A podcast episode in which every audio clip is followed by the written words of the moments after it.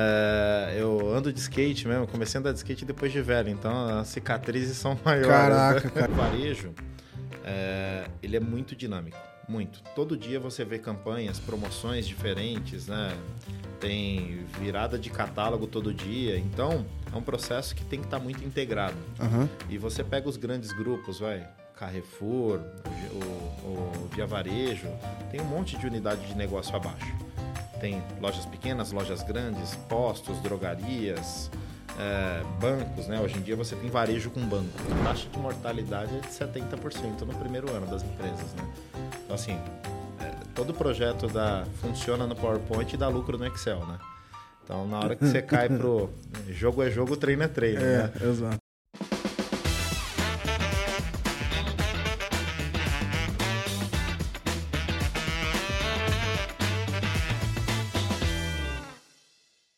Fala pessoal, sejam muito bem-vindos a mais um episódio da Let's Open Podcast, seu podcast favorito para falar de Open Finance, de economia aberta. Meu nome é Gabriel Pereira, sou o criador da Let's Open. Semanalmente eu faço uma curadoria das principais notícias e fatos aí dentro do nosso mercado, o que aconteceu no mundo e mando na segunda-feira cedo no seu e-mail. Você pode, eh, se você ainda não assina, né? Você entra lá em www.letsopen.com.br. É de graça, lá tem todos os conteúdos antigos, tem o Mega Report, tudo, todos os detalhes do que rolou no passado eh, em 2022, né? Porque eu não sei que ano você vai ouvir isso, mas em 2022, tudo que aconteceu no mercado, vão sair, esse reporte vai ser anual. A gente tem eh, um curso gratuito, tem conteúdo, enfim, tem bastante coisa lá para vocês acompanharem. É, e o podcast, a ideia é a gente trazer as vozes aí que estão ajudando a construir a nossa indústria, pessoas que têm pontos de vista é, únicos, que podem nos contar aqui é, um pouco do seu dia a dia, contar é, a sua perspectiva para o mercado. E hoje a gente vai bater um papo aqui é, um pouco diferente, eu acho que a gente vai misturar um pouquinho de vários outros assuntos aqui. É, eu trouxe hoje para conversar comigo o Fernando Tassim, fazendo uma breve apresentação dele. É, Cara, o pessoal tá, tá errando aqui na idade aqui, cara. Diz ele que tem 40 anos, acho que tem, tem menos, tem menos. Casado, tem duas filhas, a Manu e a Amanda. É, curte muito. Depois eu vou trocar essa ideia aqui. Ele falou aqui de é, futebol, bike e o skate longboard e simulador. Eu vou querer entender. Tá andando de skate no metaverso. É, Tony Hawk por skate metaverso aqui da Web3. É, tá muito envolvido aqui nos assuntos, então você acaba vendo lá no grupo discutindo sobre, enfim, pagamentos instantâneos no Brasil, fora, o que que tá rolando é, nos Estados Unidos, as discussões da Europa, etc. Acho que vai ser legal para trazer algumas visões de mercado. E já teve experiência aí. Hoje ele está como é, um Product Manager Senior lá na, na TechBan, olhando para novas plataformas, Pix, é, pagamento físico digital, Open Bank. Então, entendo que qualquer inovação em bucha estão jogando a mão dele. Falo, irmão, vai, brilha. É, tem um histórico super legal aqui com Carrefour, Porto Seguro, é, na CIP também, Vetor Zero. Então, vou, enfim, aproveitar para conhecer um pouco da sua trajetória aqui. Obrigado por participar, enfim, por aceitar o convite, Fernando. Legal, obrigado pelo convite aí. Acho que vai ser bastante positivo a gente conversar, trocar bastante informação aí sobre temas variados, mas que no final acabam se conectando, né?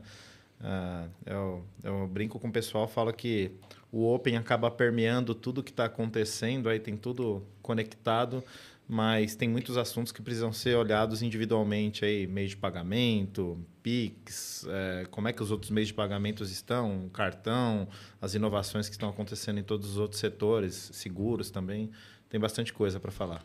Boa. E antes da gente entrar nesse mundo financeiro, de inovação, etc., é, me conta mais de você, cara, um pouco do seu lado pessoal. Então, é, já tinha me falado aqui né, da, da- das duas meninas, do, um pouco dos hobbies aí, mas, cara, de onde é que você é? Enfim, como é que você veio parar aqui hoje?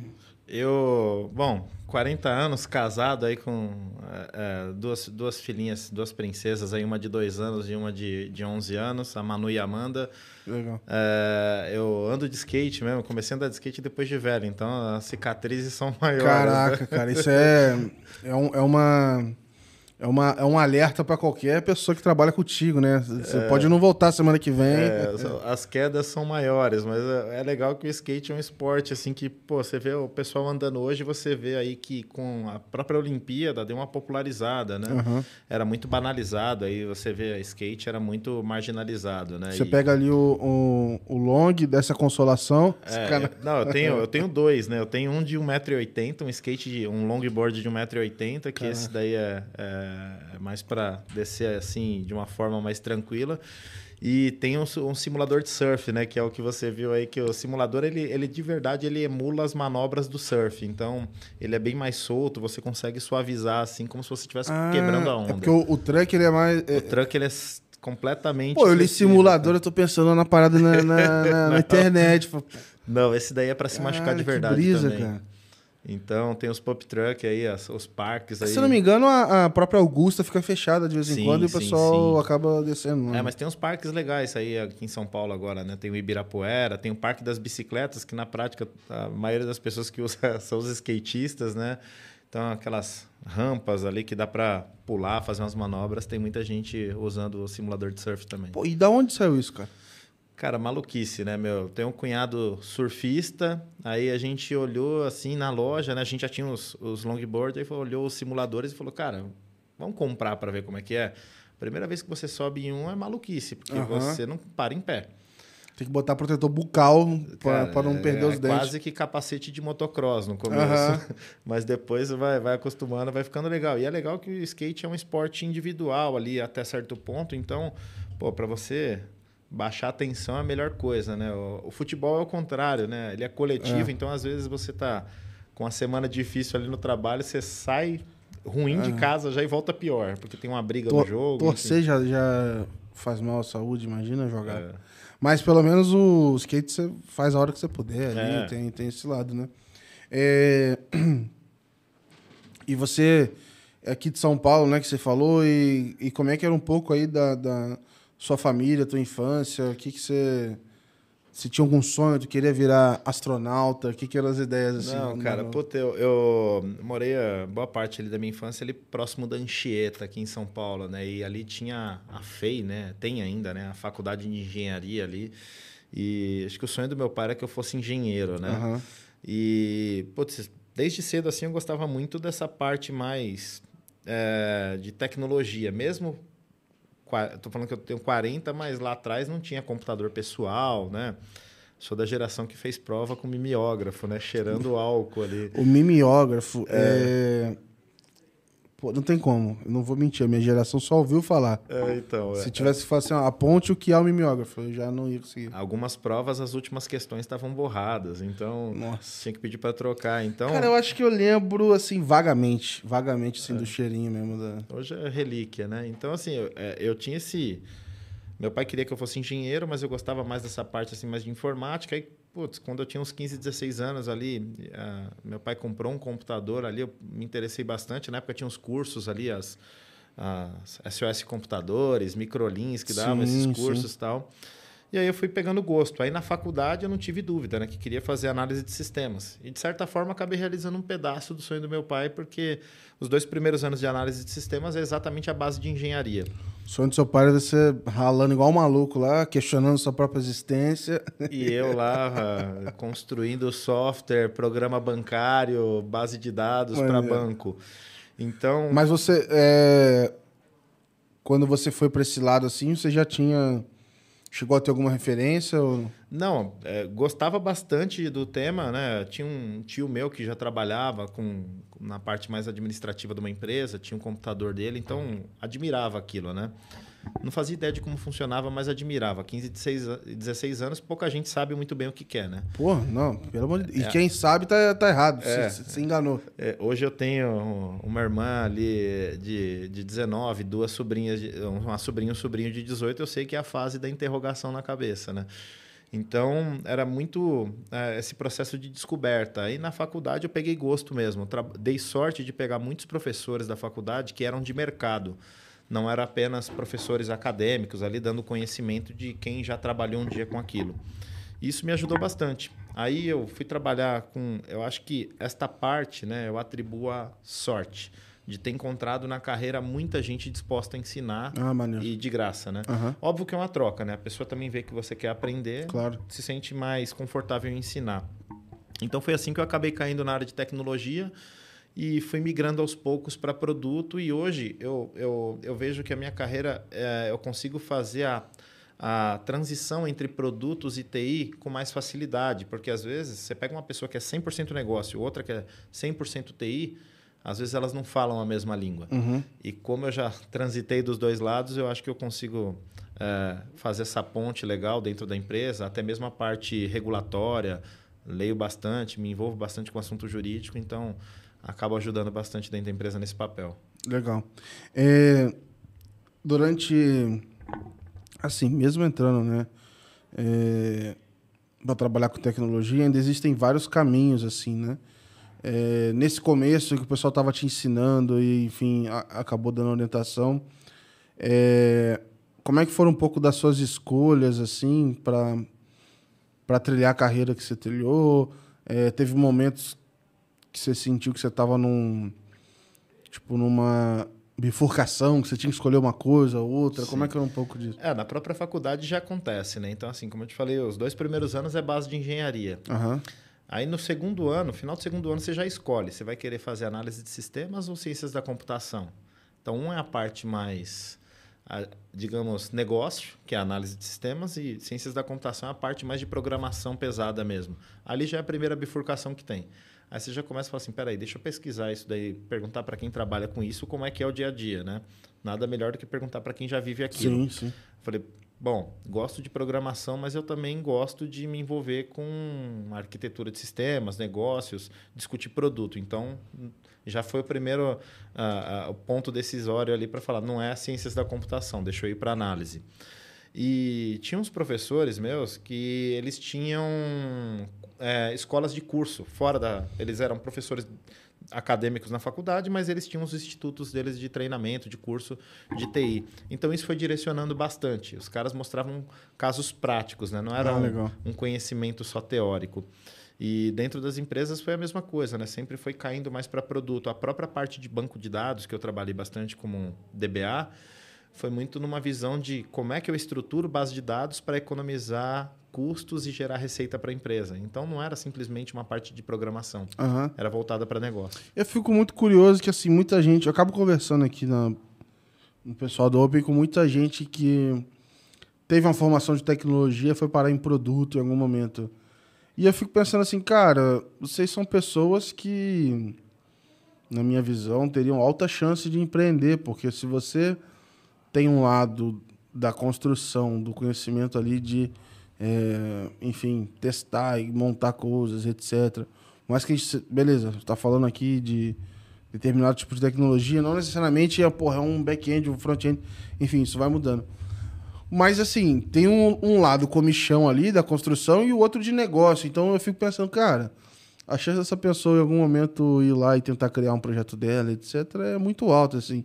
É, passou pela tua cabeça nesses momentos, projeto paralelo, Sim. é, como é que foi? É, é que na prática, todo mundo que acaba hoje trabalhando com produtos como Pix, Open Finance, o próprio ecossistema financeiro todo, ela não deixa de ser um empreendedor, né? Mas Sim, ela é um empreendedor interno, ela está empreendendo para alguém, né? Exato, exato. É, sim, passa pela cabeça, tem um- uma vontade ali ainda de, de criar um produto, alguma solução para o mercado, mas dentro da empresa acaba exercitando no dia a dia. O Sim. legal é que assim, você vai ter um aprendizado também do que dá certo e o que não dá certo, né? É, ainda mais assim, na área que a gente está, na minha visão, né, não, não há espaço, assim, ou praticamente não há espaço para forasteiro, assim. Não. Você tem que ter noção ali, cara. Você, você vai fuçar, de repente você vai entender mais do que a média, aí você vai achar uma oportunidade ali e tal.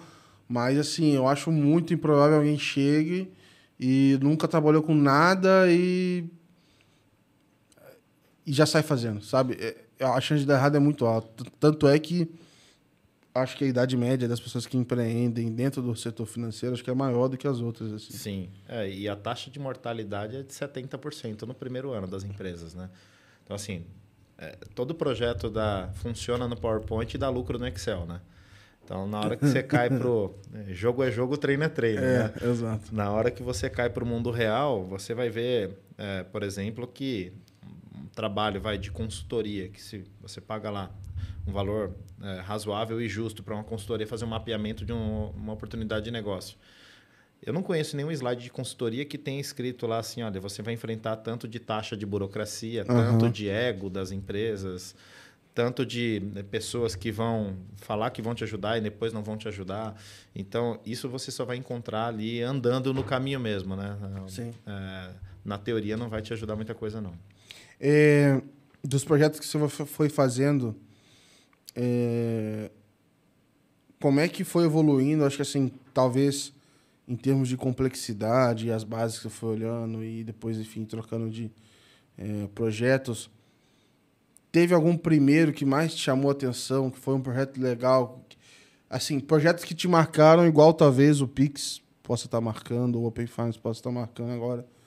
Porque imagino que deve ter pegado algumas mudanças de mercado aí nesse período todo, né? É, um projeto, acho que marcante, que para mim ele, ele, ele tem lá os seus, seus, seus pontos de atenção, mas ele foi um projeto marcante para mim, foi o DDA, né? Na época que eu estava na CIP, Aham.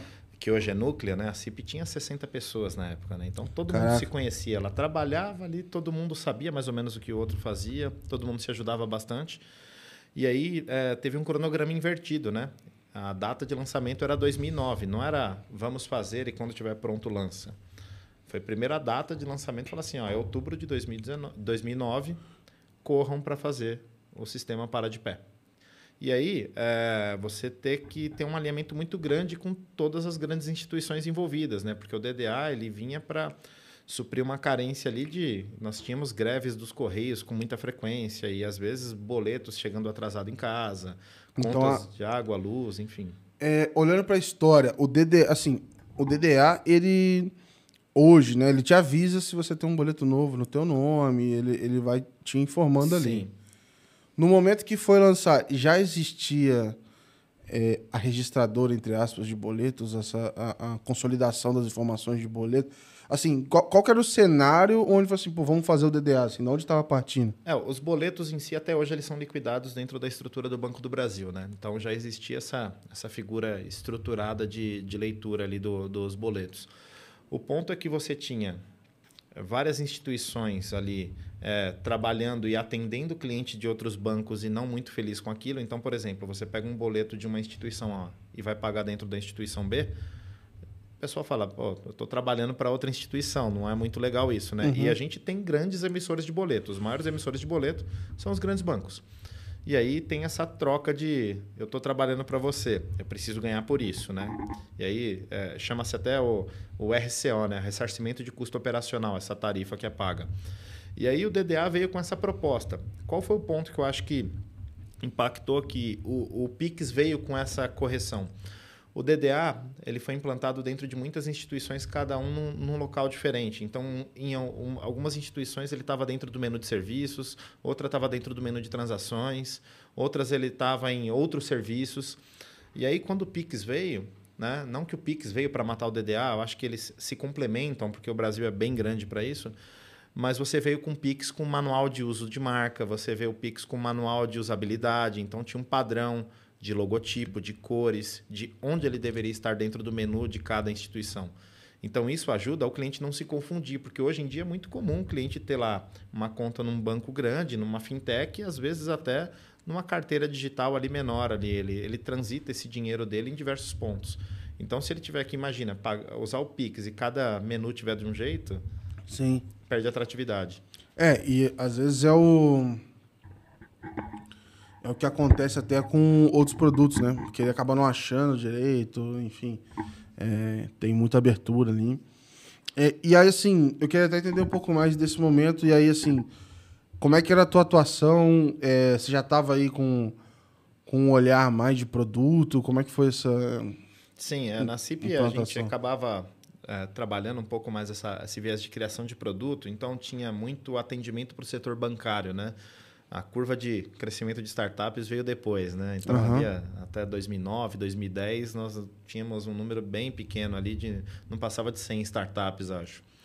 E já havia ali a oportunidade do mercado financeiro vindo se transformando. Aquela hoje para muita gente nova não sabe, mas antes para cada máquina de para cada maquininha de cartão aceitava somente um, o, o cartão específico, né? Então uhum. você tinha o cartão da Visa na máquina da Visa cartão da Master na rede e assim por diante. Era aquela confusão em cima da mesa lá de. Tinha estabelecimento comercial com nove ma maquininhas e ele pagava um aluguel caro e uma taxa cara para ter isso.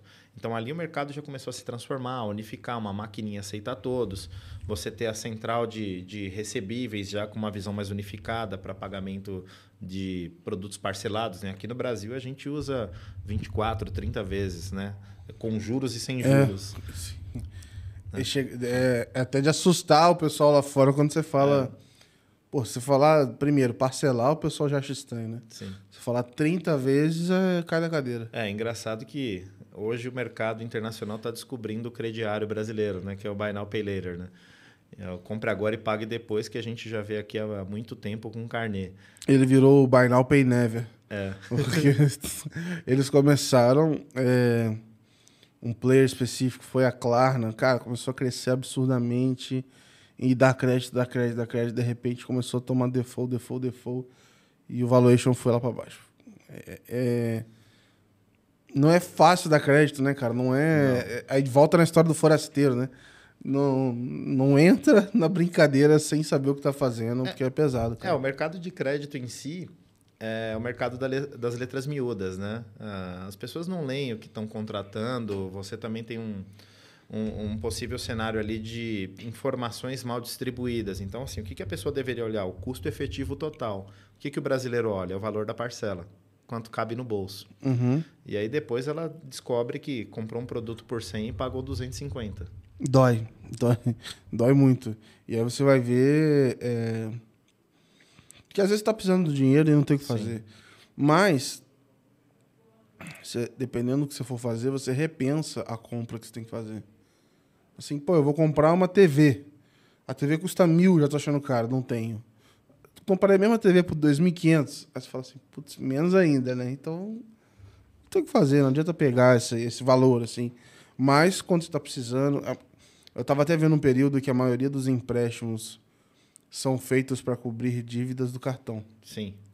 É, porque ele quer sair de um, de um, de um crédito mais caro para um mais barato e tal.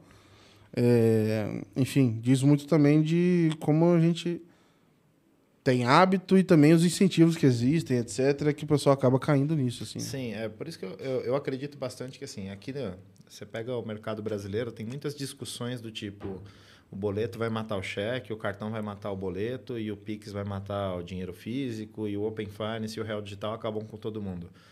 Eu acho que essa discussão deveria ser evoluída para um como gerar a melhor experiência em cada meio de pagamento diferente. Por exemplo, se você tem lá, ó, quer comprar um, uma televisão, a época de Copa do Mundo vende muita televisão, né? Eu que também passei pelo varejo sei disso. Aí você quer comprar uma televisão lá que custa 3 mil reais. Legal, o Pix é um excelente meio de pagamento. Você paga, o fornecedor recebe na hora e já libera o estoque para você. Só que aí você olha e fala assim, peraí, é todo brasileiro que tem 3 mil reais para pagar à vista? Não. Se eu puxar meu cartão de crédito, eu vou poder parcelar, vou ter cashback, né? E ainda vou ganhar milhas, dependendo do meu cartão. Sim. Então, naquele momento, pode ser que o, o, o Pix não seja o melhor. Aí você fala, tá bom, então o cartão é o melhor? Pode ser que não. Porque muita gente não tem nenhum crédito. Tem outras lojas que falam o seguinte: paga no boleto que eu te dou até 15% de desconto. Aí o cara vai olhar e fala assim: opa, nem é Pix, nem é cartão, é boleto. Cara, mas eu, eu até assustei esse dia, eu tava no Rio. E aí o estacionamento tava lá. A gente não aceita Pix. É isso, porque o que acontece? O Pix ele é 100% rastreável, né? Você registra tudo que está entrando de movimento em dinheiro. Aí eu, eu falei. Não, e o pior não, que, que era um lugar que é, não aceitava dinheiro, tipo assim, você tinha que pagar no cartão. É, era num shopping, assim, era um negócio grande e tal. Mas eu fiquei pensando que talvez ele não aceitava Pix só porque o sistema não estava aceitando e não estava conciliando, assim. Sim. Tipo, por alguma dificuldade tecnológica. Tipo assim, olha, eu não tenho essa infra para receber e conciliar e prefiro não receber. Ah, é só pensar assim também, né? Falei, pô, pô O cara ter, preferir receber no crédito, cara, eu fiquei pensando, meu Deus, cara, o que, que tá acontecendo? Não, e, e, não sabe, infelizmente, você pega a maioria dos lojistas, ele não sabe fazer a conta do, do, do, MDR, né? Da taxa de cartão que é descontado. Então, por exemplo, você vai comprar um produto de 100 reais. Aí você vira para o cara e fala assim, cara, se eu te pagar 95 em dinheiro, você aceita? O cara fala, não, nem a pau, vou perder 5 reais. Aí você vai e puxa um cartão Black, que é 8% de desconto. Ele não sabe fazer essa conta, ele vai receber menos, mas ele, na cabeça dele ele vai receber 100. Não, e, e, Aí, por exemplo, ele passou uma compra. Isso aconteceu comigo, assim. Eu fiz uma compra, é, não era baratinha, e eu parcelei em 12. Eu não sei. O, o cara foi parcelar para mim. É, ele se enrolou lá e acabou que ele passou sem juros. Ele passou o valor e passou para mim sem juros. E aí depois que ele fez, como ele se embolou, ele foi antecipou em do, de 12 vezes. Então tu imagina. Ele perdeu duas vezes. Ele deve ter perdido 50% do valor, assim, sei lá. E aí ele queria dividir o prejuízo comigo. Eu falei, pô, cara, na moral. Era melhor tu pedir o estorno e aí tu falar que tem os juros e falar, ah, beleza, então eu não fico com um produto, a gente passa de novo. Mas agora, pô, você antecipou o negócio ele pagou pelo menos uma taxa de 2% para antecipar. É, tipo assim, cara, eu não, eu não vou pagar esses juros aí, não, cara. Eu não, desculpa, é, é, ninguém vai fazer isso por você. E aí ficou, mas assim. A, a antecipa, já fiz simulações assim, você fala, cara, tem que ser no momento de preço. Porque, assim, primeiro, ninguém tem. A gente fala de indústrias com muita margem. Ninguém tem essas margens absurdas que, que. Foi-se o tempo, né? É, acabou. Já tá tudo espremido. Pandemia, etc. Aí tu pega uma margem que já tá menor arranca tudo isso para depois ainda pagar a mercadoria, para ir pensar em todo o custo da operação, fica impossível tu ter um negócio, é, cara. Para conta fechar tá difícil. E, e, tem um ponto também que eu acho que assim, para a gente expandir de fato vários meios de pagamento, melhorar a experiência, tem uma questão de telecom né, envolvida. Você pega as próprias maquininhas, o Pix, eles são refém de sinal de internet. Então, por exemplo, se você tentar pagar com Pix ou qualquer carteira digital que seja, não importa ali se é o NFC do cartão, enfim, no terceiro subsolo de um prédio, você não vai conseguir. Porque Cara, não tem vi... sinal de internet. Cara, eu, eu vi pessoal falando de um. Será que era do UPI offline? É, então, o UPI, o que, que acontece? O, o, Banco, Banco Nacional da Índia, né? É louco isso também, pensar isso funcionando é, offline. Que a sigla é o NPCI, né? Uhum. É, mas não tem nada a ver com a certificação PCI, é só a sigla lá do Banco Nacional de, de Pagamentos da Índia. Eles fizeram uma pressão muito forte em cima das empresas de telecom para aumentar a capilaridade lá de sinal de qualidade. Você pega aqui no Brasil, se você for fazer estatística é, de telecom, tem muito lugar que é 2G. Né? Aí você tá falando, a gente está falando de 5G para 6G aqui. Porra, na minha cidade. É, é, eu voltei a morar em Volta Redonda e tem um, alguns pedaços específicos da cidade que a minha operadora não pega de jeito nenhum. É. É, é engraçado, porque eu sei, já sei que é a região. Que, assim, essas duas ruas aqui não tem sinal. Eu, eu, sei que não vai dar. E às vezes, se você tiver numa ligação, ela cai na, ali. Aham, aham. E aí eu passei a rua, voltou. É. Então, assim, provavelmente se for um, um, um círculo, é, é, é, bem um espacinho entre os dois, assim, que não, não pega o sinal. Avenida Paulista, por incrível que pareça. Você está num, polo econômico, um dos polos econômicos de São Paulo, só que tem várias antenas ali ao mesmo tempo. E é comum, às vezes, ficar sem sinal. Pô, aí é de ficar maluco, né, cara? É. Ô, Fernando, me conta o seguinte, cara. É... Na tua trajetória, você começou a olhar inovação, pagamentos. É em que momento que você se viu como uma pessoa que trabalha com inovação? Isso foi é, caindo para você? Você falou que teve no varejo também. Como é que foi um pouco dessa trajetória até você começar a olhar para isso tudo hoje dentro da TecBan, assim? Cara, é, a minha passagem pelo varejo acho que foi um grande aprendizado, porque assim, o, qual o ponto, né? O varejo, é, ele é muito dinâmico, muito. Todo dia você vê campanhas, promoções diferentes, né? Tem virada de catálogo todo dia. Então, é um processo que tem que estar tá muito integrado. Uhum. E você pega os grandes grupos, vai, Carrefour, o, o, Via Varejo, tem um monte de unidade de negócio abaixo. Tem lojas pequenas, lojas grandes, postos, drogarias, é, bancos, né? Hoje em dia você tem varejo com banco. Sim. É. A maioria deles, na verdade. É, os segmentos estão mais mistos aí. Uhum. E isso faz com que você tenha que ter um olhar mais 360. E transformar na prática aquela visão de omnicanalidade não é fácil. Então você tem uhum. que disruptar o modelo. Porque são plataformas que foram construídas há um, um, um, certo tempo, a parte tecnológica tem um esforço grande. Então você tem que, de fato, inovar. E, e, e, o inovar, tem muita gente que acha que é fazer algo muito complexo, é fazer algo da NASA, né? como uhum. o termo que a gente usa. E não é. Às vezes, inovar é fazer um negócio muito simples. É, a gente brinca lá dentro da TecBank e fala que o maior, maior elogio da inovação é alguém olhar e falar: Nossa, isso é tão simples, como ninguém pensou nisso? Uhum. Né? Não é você fazer algo completamente absurdo. E ali no varejo já foi uma grande escola. E aí, hoje, quando eu olho para o mercado e a minha atuação hoje, é muito mais de ter esse olhar dentro e fora do Brasil e saber criticar um pouco do que estão fazendo. Né? Por exemplo, se a gente pega um modelo chinês e tenta implantar no Brasil, não dá certo. Lá eles passaram algumas etapas. Né? Na China não passou por um modelo muito forte de cartões, eles saíram do dinheiro para o digital. Aí você pega o mercado americano. O mercado americano é completamente descentralizado. Você tem lá 50 cheque voando solto. 50 estados. Os americanos são completamente fãs de voucher, de cupons. Né? Você compra qualquer caixa de cereal, tem cupom lá. E quatro fuso horários diferentes dentro do mesmo país. Então, tudo isso acaba fazendo com que você tenha que ter um olhar mais crítico e saber o que dá e o que não dá para adaptar. Não tem aquele termo que a gente usa aqui de pegar uma solução e tropicalizar para o uhum, Brasil. Uhum. É mais ou menos isso, né? Regras diferentes, modelos diferentes, liquidação diferente. Agora, uma, um, algo que eu acredito bastante né, aqui, Gabriel, é o seguinte: se tem uma coisa que o mercado brasileiro é muito bom, é o mercado de, de do, do ecossistema financeiro. Né? Não, não só com PIX agora, mas há muito tempo a gente já faz transferências. O próprio TED a gente faz em 15 minutos. Né? Faz ainda. Você pega outros mercados, demora três dias para liquidar. Uhum. O nosso boleto, bom e velho boleto, é o mesmo código de barras no Brasil inteiro. Você vai para outros lugares, não tem esse modelo de liquidação. Uhum. Demora. É quase que uma carta de crédito o cara tem que escrever a, própria Índia, que demorou ali, eles estão desde 2016 com UPI, tracionando tal, tá alavancando. Aqui, ok, tem um bilhão e meio de pessoas lá para usar. Mas quando a gente vem para o mercado brasileiro, a gente é muito bom nisso. O nosso Open Finance é, é, referência agora, né? Sim, sim. Mas quando é que foi teu primeiro contato aí com a palavra do Open Finance? Que momento que você descobriu que existia isso?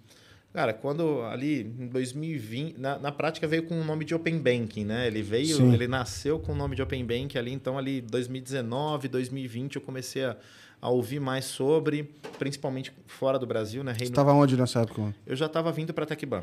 Uhum. Tá? E, e, ali tinha muita coisa no Reino Unido já sendo feita, mas um mercado muito mais autorregulado, né? O mercado provocando o governo ali, tentando desenhar algumas necessidades.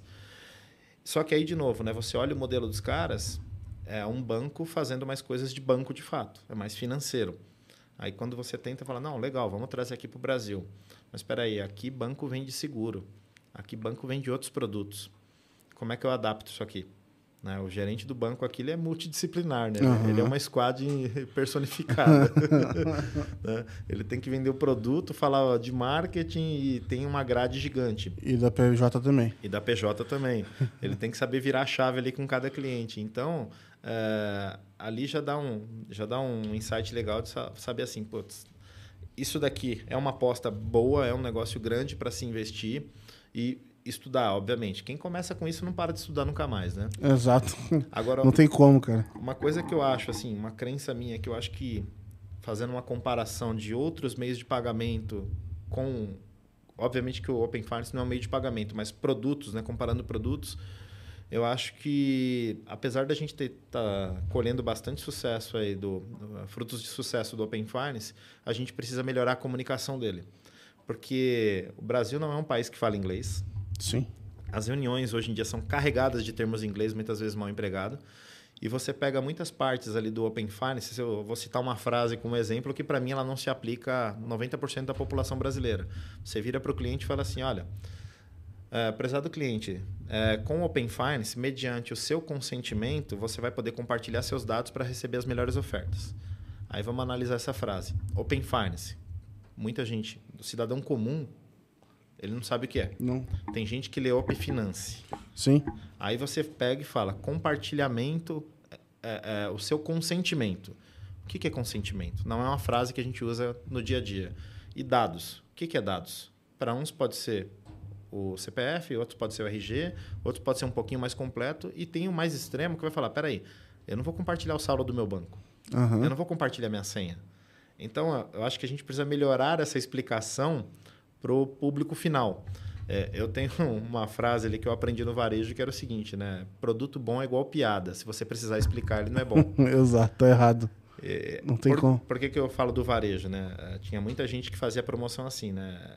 Você comprando dois produtos, o terceiro você tem desconto de 25% até 200 reais Meu Deus, passando acabou. de X. O cara tinha que pegar uma calculadora para entender isso.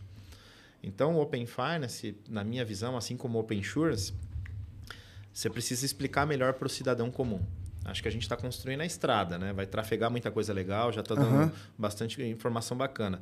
Mas muita gente, em contrapartida, a, a melhor oferta que recebeu até agora foi um aumento de saldo do- de limite do cartão de crédito. Cara, eu ouvi assim recentemente. é,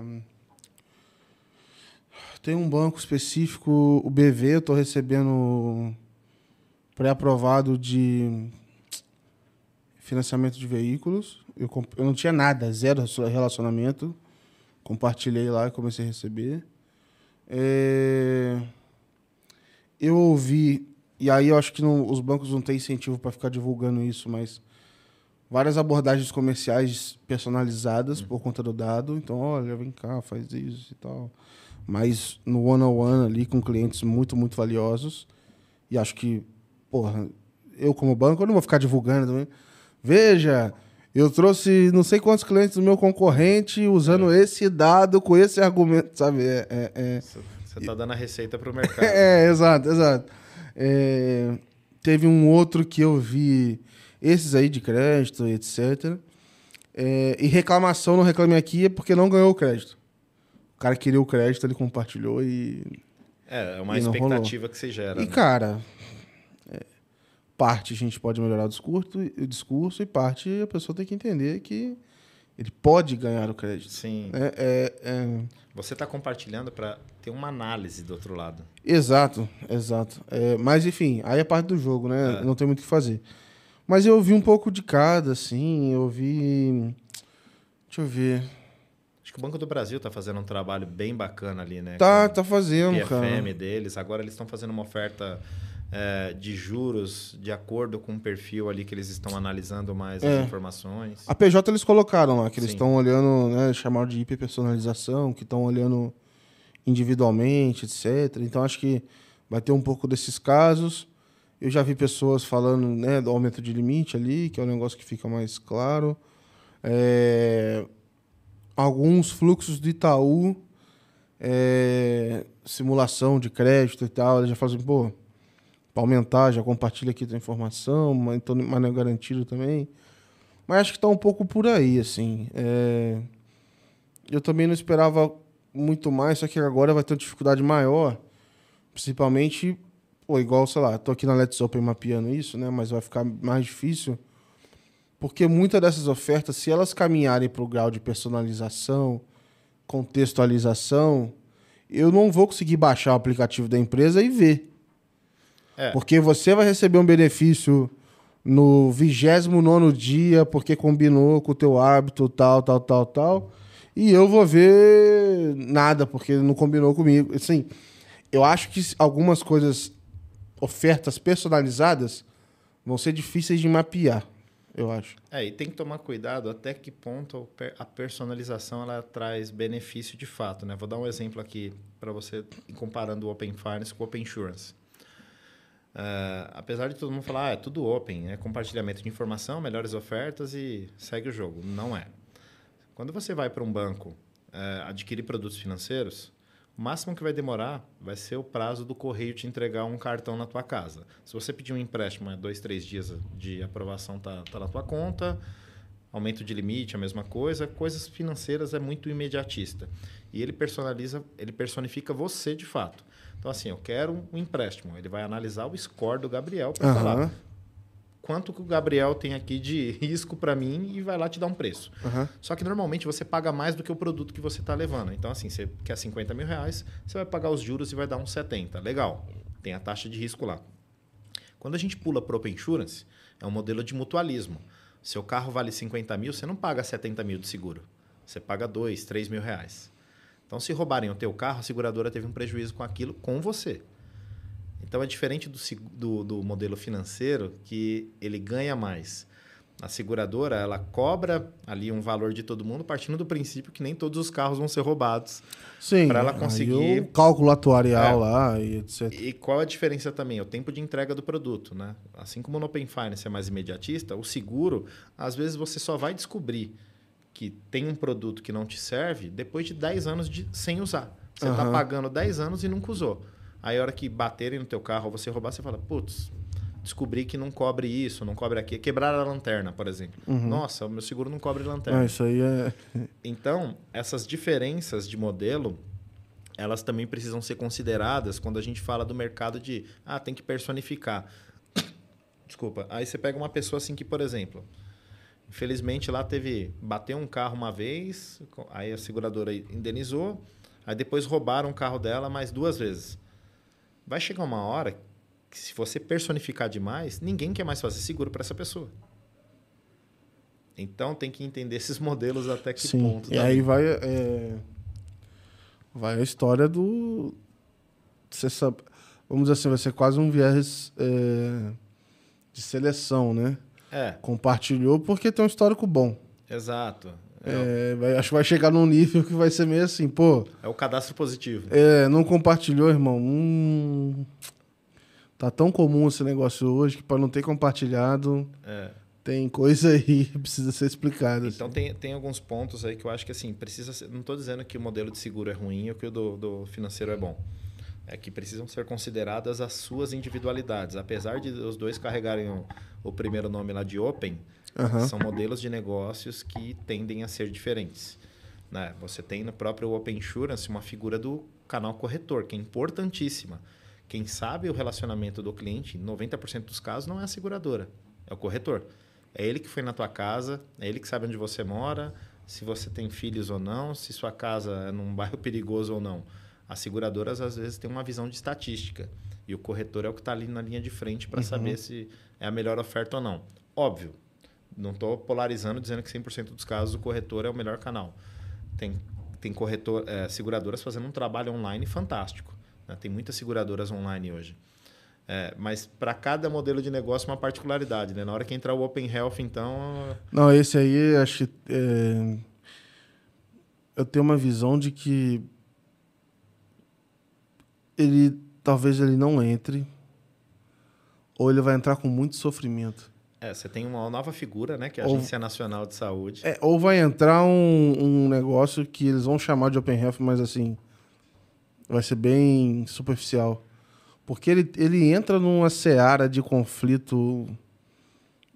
Acho que até ético, assim, meio. Cê- cê meio... É, você Porque uma coisa é falar assim, porra, não gosto, não, o seguro do Gabriel não fica a cara dele e não vou. Uma coisa é você falar de, porra, plano de saúde, você falar de atendimento, você falar do prontuário da pessoa. Você já imaginou alguém- sabendo seu histórico de doenças e Pô, irmão. começar a fazer campanha de remédio para você? Cara, eu já, eu já tô super incomodado porque eu troquei de plano. E. e, Cara, eles ficam perguntando de condições pré-existentes, de sei lá o que, não sei o que lá. Eu falo, cara, não sei se eu tô afim de ficar falando disso contigo, não. Assim, é, zero empatia, assim, sabe? Eu não tenho nenhuma conexão com É um você. desconfortável. Pra eu né? ficar falando aqui, é... faz, faz o seguinte, cara, não cobre nada, então, eu- sei lá. É. Às, às vezes eu, não, obviamente também, o plano que eu tô usando também nem tem tanta, é, o atendimento deles não é muito legal, assim, na minha visão. Mas é isso, eu não ficaria confortável em compartilhar com eles, assim, não compartilharia. É, é, principalmente. Não acho que nada ia melhorar por causa disso. Não, você já imaginou? Assim, eu acho que tem coisas legais para acontecer, né? Por exemplo, você pega smartwatch, né?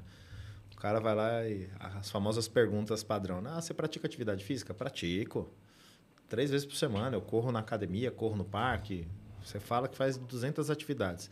O cara fala, legal, compartilha comigo os dados do teu relógio. Eu falo, cara, por, por que, que eu vou ganhar com isso, cara? Exato. Aí vai descobrir o seguinte, pera aí, ô, ô, Gabriel, você não passa de, de, de mil passos né, nem um dia. Como é, É que fogo. você fala que tá fazendo atividade? É, aí você imagina, eu, eu fico muito numa ideia assim, cara, é, a gente vai chegar num, num nível de informação que eu acho que já começa assim, pô, o lugar que eu vou, o horário que eu vou, aonde que. É, é, é meio que assim, vai con- vai conseguir. Uma coisa é compartilhar o dado do banco e ele pegar com certo delay, assim. Acho que a gente está começando a entrar num nível que você vai monitorar tudo da pessoa Sim. é, quase em tempo real. Então, pra, é, me começa. E eu não consigo ver qual benefício valeria essa total exposição. É, igual lá, os dados de Open Finance eu compartilho porque. Sei lá, eu, eu compartilho de contas que nem são as principais, assim. Falar, ah, vê, vamos ver o que, que vai dar e tal. Mas eu fico um pouco com o pé atrás. Por mais que eu trabalhe com isso, eu fico assim, cara, eu. Mas é mais uma desconfiança da instituição, de achar que ela vai ser capaz de cuidar daquele dado e trazer algo que eu vou falar, porra, maneiraço. Gostei aqui, valeu a pena, do que qualquer outra coisa, assim. No, no Web Summit Lisboa do ano passado, né, em novembro, ele, o pessoal da, da divisão de, da Apple Watch fez uma apresentação lá, a líder de projetos deles, e mostrando o que, que eles estão imaginando para o futuro do Apple Watch. Nada de conexão com o Open Health. Eles foram uma, uma visão de relógio mesmo, de compartilhamento de informações. Então, a partir do momento que eles começam a, começaram a monitorar um grupo de pessoas lá, eles começaram a antecipar alguma potencial doença que essa pessoa teria. né? E, aí eles contam, um caso lá, é, um exemplo óbvio que é, é, é muito é, pontual, Aham. de um senhor que estava caminhando na rua e acabou caindo e aí a funcionalidade de, de quando você tem uma queda brusca, ele liga para um número de emergência, salvou a vida dele. Porque ninguém socorreu quando a neta dele chegou, deu tempo de fazer o atendimento ali porque ele caiu super próximo de casa. Mas são exemplos muito esporádicos, muito Sim, pontual. Quando você olha para os dados que isso pode trazer, pode mais te expor, de- dependendo da ótica, do que trazer benefício. É, mas uma coisa é, é o dado tá na mão de quem gerou ele Sim. pra você ali, né?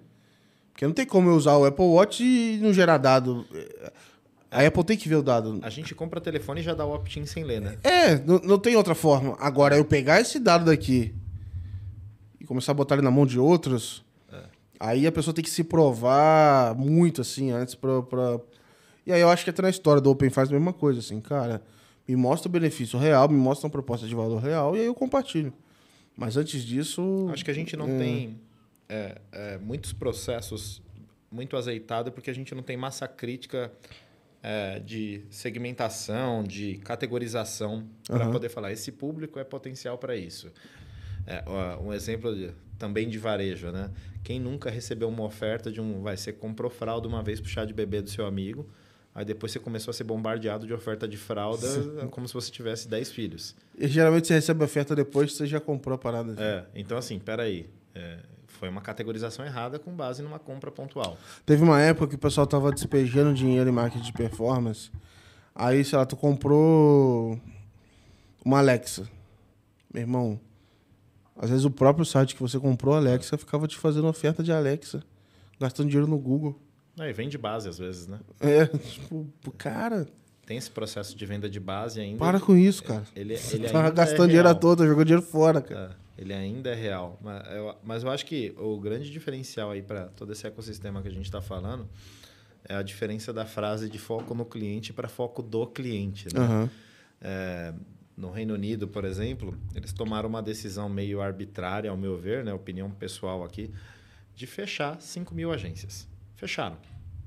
Aí o que aconteceu com esse público?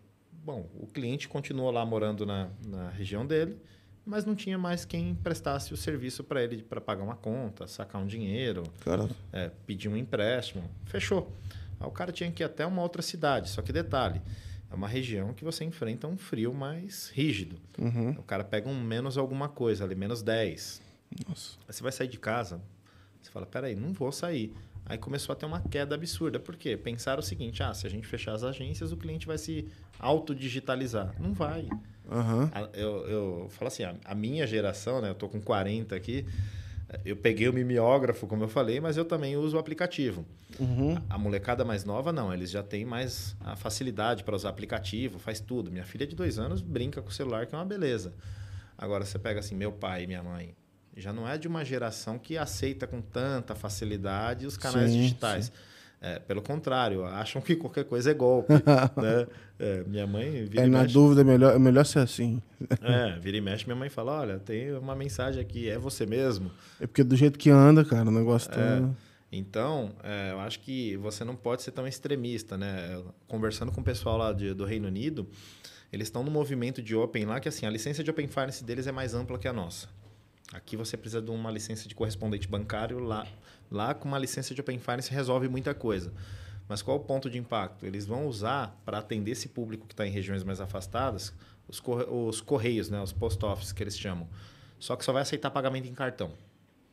E aí o que, que acontece? O pessoal lá está falando que assim, pagamento em cartão tem um processo de lavagem de dinheiro absurdo, porque o cara faz cartão lá é, fake, né? Usa conta de laranja e começa a pagar e receber conta em nome dessas pessoas, você tem uma necessidade absurda de ter o que eles chamam lá de, de dos bancos itinerantes, né? de você pegar é, como se fosse um, um, um, container e colocar em algum lugar lá para fazer um atendimento temporário numa determinada região para atender aquele público e começar a ver atraso no pagamento de conta, população super insatisfeita, fechamento de contas disparando nas instituições. Caramba.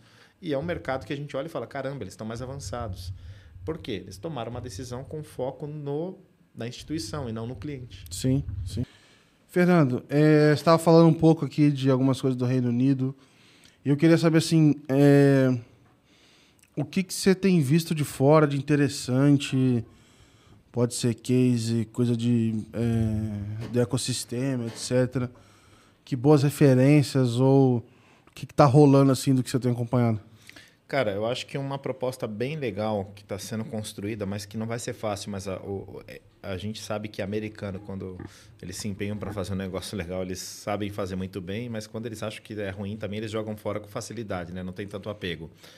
A proposta do FedNow ela é muito importante, muito interessante. Diferentemente do que a gente tem visto muito no mercado, não é o Pix americano, é muito além disso é todo um ecossistema que visa ali dar uma estabilizada no mercado e dar mais visibilidade para o Federal Reserve, né, o banco central deles.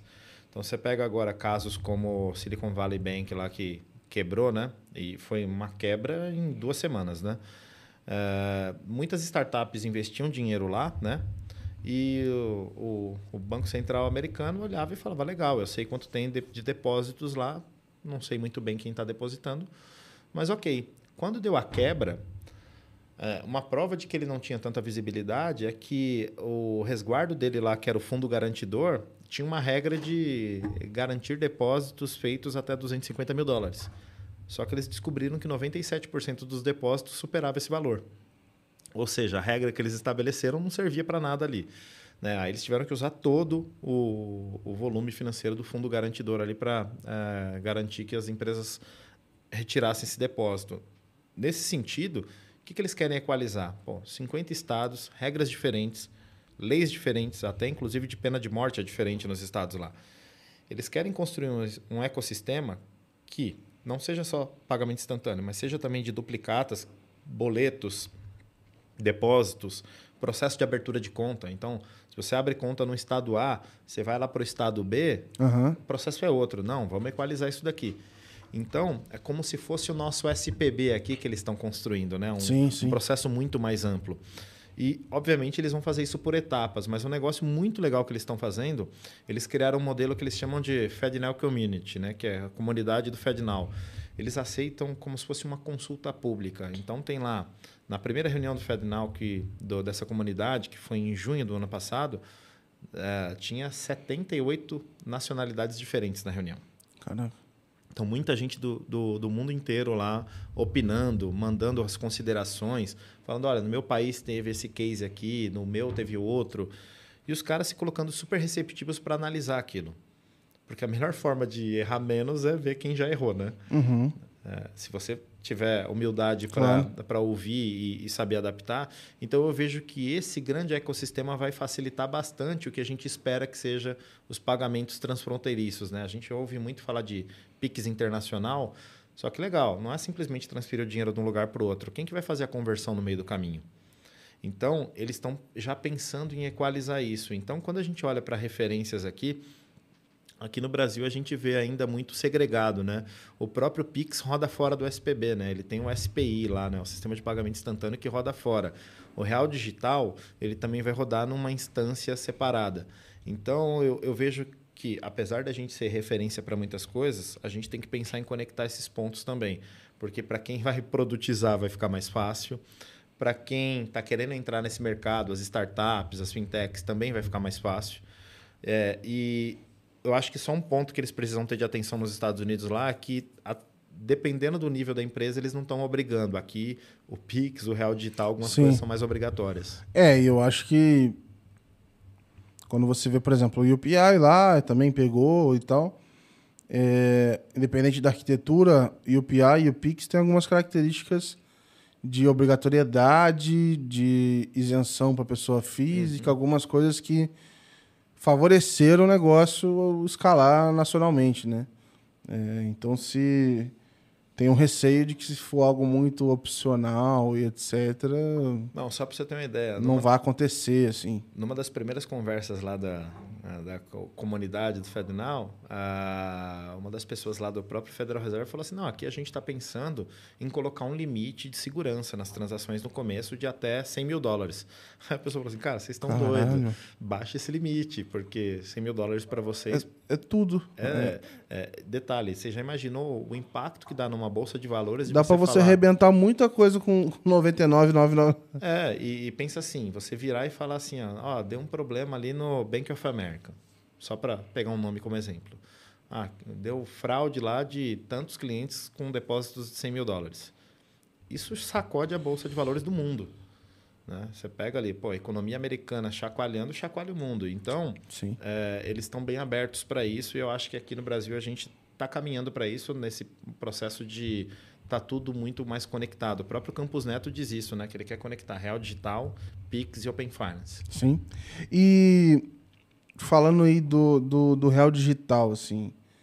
É, cara, o que, que você tem acompanhado? Eu, assim, é um tema que eu tô vendo um pouco mais de fora, é, mas estou sentindo que está na hora de entrar, assim, porque tá, tá avançando as conversas, assim. Como é que tá a sua visão disso? Cara, eu vejo com muitos bons olhos também. Eu acho que tem muita coisa na mídia que é mais do mesmo, mas o que, qual é a, é, a leitura normal. mais técnica que a gente faz? Uh, ali pela TecBan, a gente participou do LIFT, né, do laboratório lá de inovação do Banco Central. Ficamos entre as nove instituições lá. A gente colocou um case de, único case de IoT. Então, era um case de utilização do real digital para lockers com smart contract. Então, fazer essa triangulação aí e funcionou hiper bem. A gente até colocou alguns lockers para testar isso daí. E quando a gente olha... Mas como é que era? Era tipo um locker do aeroporto, sei lá. É, imagina assim, você tem um locker lá que obviamente vai ter uma mercadoria lá dentro de uma gaveta. Quando a pessoa abrisse aquela gaveta, disparava automaticamente via IoT um smart contract para liberar pagamento. Então não era um negócio que você paga para depois chegar lá e descobrir que a sua mercadoria não está lá. Uhum. Que você foi, alguém foi lá e abriu tua gaveta. Né? Então tinha esse processo de validação de quem de que é o Gabriel que está indo lá e não alguém em nome dele para disparar essa, uh, esse processo de, de pagamento via real digital. E outro ponto que eu vejo uma aplicabilidade muito grande é que o real digital ele é programável. Né? Você pode programá-lo. Então, você tem N cases. Né? Você pode fazer ele virar um, um cashback dentro do mesmo grupo econômico. Então, por exemplo, você vai comprar no, no, numa rede de postos de gasolina, o cara vai te dar um cashback que você só vai poder usar na rede dele. É tudo o que talvez hoje é, é mais difícil ou mais caro de fazer. Tipo, split de pagamentos. É, você pode pensar aí nessas. Igual você falou, né? Nos rewards, você pode falar pontuação, você pode falar de. É, enfim, qualquer tipo de incentivo, etc., daria para fazer de uma forma mais leve. E você pode. Tem dois pontos que para mim são muito legais também importantes. Você tem a desintermediação que acontece. Então você tem menos dependência ali de estruturas como cartório, por exemplo, aquela história do cheque calção, sim, ou sim. a conta de custódia. E você também tem um processo que pode ajudar bastante em licitações. Pensa no seguinte: você ganha uma licitação lá e você amarra, faz a programabilidade do real digital para que aquele, aquele dinheiro aprovado na licitação seja usado só para pagar aquele determinado fornecedor. É, fica tipo o. A Caixa tem um cartão de construção, né? Sim, um ConstruCard. É. Ele só pode usar em determinados locais, né? Você não pode usar, por exemplo, na padaria. Ele vai pelo KINAI lá e fala, peraí, esse estabelecimento não está dentro dessa, dessa tabela aqui de whitelist. Tu vai construir com pão? É, tá de brincadeira? então, é um processo que você consegue, inclusive, mitigar a, a corrupção. Né? Então, assim, óbvio, estou dando um exemplo muito forte aqui no caso, mas a programabilidade dele ele te permite gerar um modelo muito interessante dentro de grupos econômicos que têm diversas unidades de negócio. Então, você pega grupos que têm diversas empresas, você faz o dinheiro movimentar ali dentro. Né? E, e, por exemplo, auxílios emergenciais. Ou, vamos supor que o governo decidisse e falasse assim: ó, eu, eu vou distribuir o Vale Gás, o Vale Leite o Vale Água. Você consegue falar assim que a pessoa só vai usar o Vale Leite para comprar leite, o água para água e o gás para gás. Você não pode usar um para o outro. Uhum. Então, esse tipo de coisa, essas aplicações são muito importantes. E desburocratiza muitos serviços que a gente tem hoje que se você pegar assim, um cartório, um modelo de cartório, só para citar o exemplo, o trabalho que tem dentro do cartório para um, um apartamento de um milhão e um apartamento de 100 mil é o mesmo. Sim. Só que você paga um percentual sobre o valor do imóvel. Então, você consegue desburocratizar alguns serviços barateando isso. Então, para quem está envolvido ali, acaba sobrando um, um FII a mais, né? É bom, é bom. E o pessoal falou do HyperLED, o HyperLED... Ah, Besso. Besso. Cara, que raios é isso? É, é uma... Vamos chamar assim, para simplificar, uma plataforma permissionada, né? Você autoriza quem você quer ou quem, quem é de direito entrar ali para fazer parte daquele ecossistema. Muita gente está falando, nossa, o que, que, é isso? Plataforma... Não, mas, mas, é... mas você está falando de permissões de participantes da rede do Real Digital. É, permitiu o quê? Quem? Onde? É participante. Você, você cria um, um, um, um digamos assim, um, arranjo, né? fazendo um comparativo com cartões. Você cria ali um arranjo onde você estabelece critérios para que essas instituições entrem. Então, assim, quando ele diz que, olha, eu escolhi aqui a, a Hyperledger, você não vai poder vir com uma Stellar, por exemplo, que é outra, né, da, da Ethereum. Você tem que estabelecer, é, é, cumprir pré-requisitos para operar dentro desse ecossistema de real digital. Nesse sentido, fica controlado também. De novo, eu acho que o Banco Central tem sido muito assertivo em estabelecer critérios e não deixar tão solto as pontas. Por uhum. exemplo, as APIs do Pix foram desenhadas pelo Banco Central, ouvindo o mercado, mas desenhada por eles, tem manual para isso. Open Finance tem manual de APIs, tem manual de desenvolvimento. O Insurance tem manual de desenvolvimento. E o Real Digital vai ter também um manual. Óbvio que o Banco Central está dizendo a todo tempo o seguinte: eu não tenho que criar todos os derivados desses produtos. O mercado vai ter a criatividade, ali, a liberdade de criação para criar. Mas eu, Banco Central, vou regular quando eu for olhando ali. Ele vai fazer um papel de guarda-reio, né? Ele vai falar assim: ó, estabeleça uhum. os limites. Aqui dentro vocês criem o que vocês acharem pertinente. Então, eh, essa plataforma ela não foi muita assim surpresa o anúncio dela, né? Muita gente já apostava nela por ela ter algumas características importantes ali, como ser permissionada. Outras plataformas eram mais abertas, que permitiam exposição a risco. Não é o que o Banco Central quer agora nessa fase de piloto. Então, o piloto ele começa agora, ele tem duração de 18 meses. Uma expectativa que a gente entende, a gente não sabe se é uma coincidência né, aqui com informações de mercado, ela coincide o final desses 18 meses com o final do mandato do Campos Neto. Então, partindo dessa premissa, entende-se que ele vai colocar muito esforço para colocar o Real Digital em pé. E o que, que vai ser, ou já está desenhado, o piloto do Real Digital? O que, que espera-se que aconteça nesse período? Dia 10 agora, uh, semana que vem, tem Dia um... 10 de abril. abril. Pessoal, não sei é. quando vai sair esse episódio, talvez saia depois disso. Beleza. Exato. Tem um evento agora em Brasília, onde haverá alguns anúncios ali das premissas que serão adotadas para o real digital. O que se sabe até o momento, né, que são grandes instituições e reguladas pelo Banco Central até o momento que irão participar, né, e o Banco Central está convidando algumas associações e instituições para participar junto. Então, é uma grande expectativa ali para quem está envolvido nesse, nesse assunto do que, que vai ser anunciado ali. Então, assim, por exemplo, lá ele vai poder falar o seguinte: olha, eu quero pilotar isso, mas eu quero pilotar no ecossistema de indústria. Então ali ele vai poder canalizar ah, entendi. Ainda a, não aplica tem, a aplicação. Ainda não tem. Não muito... tem essa definição. Não. A gente só está dizendo que a gente tem, é, entre aspas, é, a ferramenta barra parâmetro, onde, onde o formato que a gente vai usar. A gente tem o tempo mas ainda não tem muito mais onde, regras e quem vai fazer, etc. Exato, a gente sabe é, com informações de mercado e ali participando dos fóruns, né? É, exatamente o que você trouxe é eu sei qual é a, a, ferramenta, eu sei a arena que eu vou jogar, uhum. eu sei mais ou menos as regras, mas eu não você sei. Você não sabe nem se você vai jogar exatamente. Eu não, sei se, é, eu não sei o jogo direito, eu não sei se é vôlei, futebol. E quantas pessoas vão poder jogar isso, né? Exato. É, o que se espera é que Vai seja... ter espaço para todo mundo. O que se espera é que seja um grupo reduzido, né? É, não estou falando aqui de 100 instituições. Eu acho que vai ser um grupo ali de 10, 20 instituições com parceiros ali, provedores de, de soluções para que possa testar a aplicabilidade dela. Né? E essa aplicabilidade, obviamente, vai ter esse escopo aí de 18 meses com um processo muito de cocriação.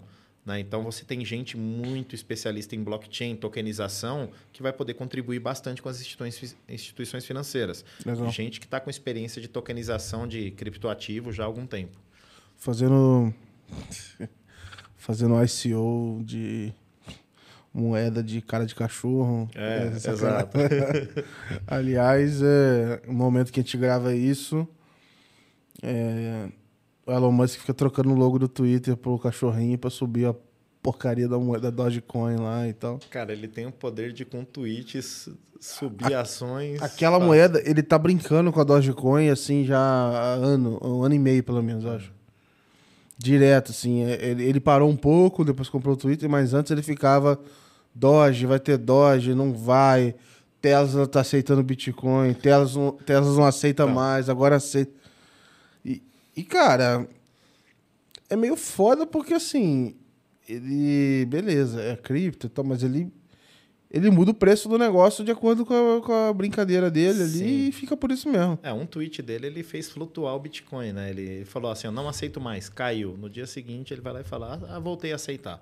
Aí a moeda dispara. Ele acabou de comprar. Só que nesse intervalo ele comprou milhões. Cara, é foda. Eu acho bem bem ruim, assim, é, é. É, esse tipo de coisa. Você tem que ter um certo. Eu não vou dizer regular a mídia, porque eu acho que isso é muito ruim, mas regular o posicionamento dele como o, o cara, um dos caras mais ricos do mundo que tem esse poder e influência absurdo. Né? Exato, e, e cara, é, é, tipo um, soltar um fato relevante sem, sem ser. Ah, quantos, quantos Quantas postagens no LinkedIn não surgiram quando ele simplesmente assinou uma carta lá dizendo que vê com, não vê com bons olhos o, a inteligência artificial? Exato. Não, quando ele não queria o trabalho remoto, é. queria o trabalho remoto, sei lá. O cara, qualquer coisa que fala. É... Hoje em dia acho que ele tá um pouco mais queimado, assim, mas é, mesmo assim, cara, o cara falou. Aliás, inclusive, saiu o código-fonte lá. Código, tô falando código-fonte, mas não, não é essa palavra, mas Saiu uma parte dos códigos lá do Twitter. E aí o pessoal tava estudando para ver do algoritmo, do algoritmo. Lá, a lógica e tal. E tinham várias coisas. E uma delas era a classificação dos tweets. Parece que no final do dia isso não era o algoritmo em si, isso era uma classificação que o time fez lá, um label e tal. Mas era assim: é, as categorias. Tipo assim, Power User, é, Republicano, Democrata ou Elon Musk. As quatro categorias que os caras criaram, basicamente. Detalhe, ele se igualava com os dois principais partidos políticos. É, é tipo assim, porra, vamos, vamos fazer o seguinte. Se o tweet for do Power User, vamos jogar pra frente. Se for da esquerda, a gente faz isso, da direita faz assado. Se for meu, vai. vai. E aí, aí meio que criou isso e tinha algumas, algumas coisas lá que jogava para cima ou para baixo. Então, o engajamento que é esperado, né? Uhum. É, curtida, retweet, etc, etc. Tinha alguma imagem, algumas coisas assim. Mas, cara, tá sendo interessante esse é, essa transparência de coisas que o Twitter tá fazendo. Tá sendo curioso, na verdade, porque eu, particularmente, tô meio até desanimado com a plataforma. Eu usava muito, sempre usei muito. E hoje em dia tá meio, tá meio difícil, assim. É, eu acho que com essa história de inteligência artificial, o recado que fica, assim, eu não sei se foi ontem ou hoje que faz. que é um aniversário de fundação da Microsoft. E que uma grande lição de casa é assim, como é que ela vem se reinventando, né? Na linha do Sim. tempo. Então, assim, os caras perceberam Dinheiro, lá que o Teams era um canal interessante, compraram o LinkedIn. Aí, há 10 anos atrás, ele começou a se aproximar lá de, da OpenAI e agora, fez um, recentemente, fez um aporte. Então, é um cara que, assim como a gente está falando dos produtos financeiros aqui e de seguros, né, com Open Insurance, ele é um cara que ele está se reinventando. Ele não parou. Ele está a todo momento se provocando. É, é, não sei se você já chegou a assistir lá o Código, Código Bill Gates, lá o documentário, mostra que boa parte do tempo dele, já há algum tempo, quando ele saiu da Microsoft... Na associação, né? É na associação e quando ele pisa na Microsoft, ele quer falar direto com os produteiros, não é com a diretoria. Então é um cara que ele assim, ele está provocando. Eu acho legal assim que tem muita discussão de olhar a AI para resolver os problemas do mundo e coisas assim e tal. Eu acho é, interessante também ter esse esse viés e não só, cara, putz, como é que nós vamos acabar com todos os empregos e ter uhum. lucratividade máxima e, e margem de 100%? Tipo é, assim. tem muita, tem muita uh, potencialização, né? O pessoal já acha assim, nossa, agora, quando saiu algumas matérias, né? Agora vai ter o, o, o chat GPT no, nas, nas reuniões do Teams. Ele vai gerar ata. Pior que muitas dessas coisas que estão falando agora já, já tava rolando. Já tava. É, mas eu acho que assim, eu tô bem otimista, assim. Eu tenho usado bastante. É... E, cara, eu só fico pensando daqui a dois anos só, cara. É, é, que na prática a gente também tem que se atualizar, né? Como profissional, como pessoa. E esse tipo de mudança dá uma provocada, né? Claro, mano. E, assim, eu sempre fiquei olhando, até te perguntei mais cedo assim, eu sempre vejo o projeto paralelo, fico construindo alguma Sim. coisa. E a Let's Open foi isso, começou assim e, e, e tem seguido. E eu fico só fuçando, fuçando. Cara, o que, que eu posso colocar? E aí eu vou, eu vou atrás de uma coisa, uma ferramenta, outra e tal. É... Sei lá, Notion já usava há muito tempo. É, é... Tinha várias coisas, tinha os Jasper AI, tinha vários outros negócios de, de, de, escrever e tal. Eu já tentei. E aí, na época, os resultados eram pouquíssimo satisfatórios. E do nada vem esse troço agora que você conversa, pô. Tem uma, uma resenha com porra, tô pensando nisso, naquilo, e, é, e vai é, te ajudando a organizar teus pensamentos também. É que as pessoas pensam muito do lado catastrófico, eu acho. Por exemplo, se você é um, uma pessoa mais leiga na parte jurídica, que eu acho que jurídico é uma área que você tem que ter conhecimento de fato para fazer. Mas ele te ajuda a desenhar uma minuta muito rápido. Você vai lá e coloca assim, desenha uma minuta de contrato para mim e dá alguns inputs, ele te gera uma minuta. Quanto tempo você demoraria para escrever? Não, tu não sai do zero. Não sai. É, é, é muito interessante, sim. Eu fico pensando, eu queria até ver a sua opinião, assim, olhando para frente. Cara, para onde você acha que o mercado vai, assim, em 5, 10 anos? O que você acha que vai mudar? Eu, eu acho que a gente ou o que, que vai deixar de ser verdade, assim, sabe? Eu acho que a gente vai passar por um efeito que eu falo que é o efeito sanfona, né?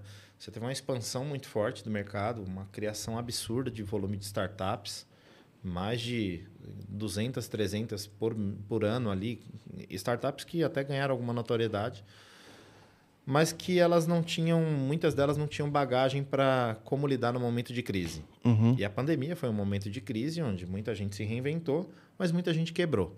Né? Não vou entrar aqui nos méritos de quem quebrou por estabelecimento físico, sim, que sim. infelizmente aconteceu isso mesmo.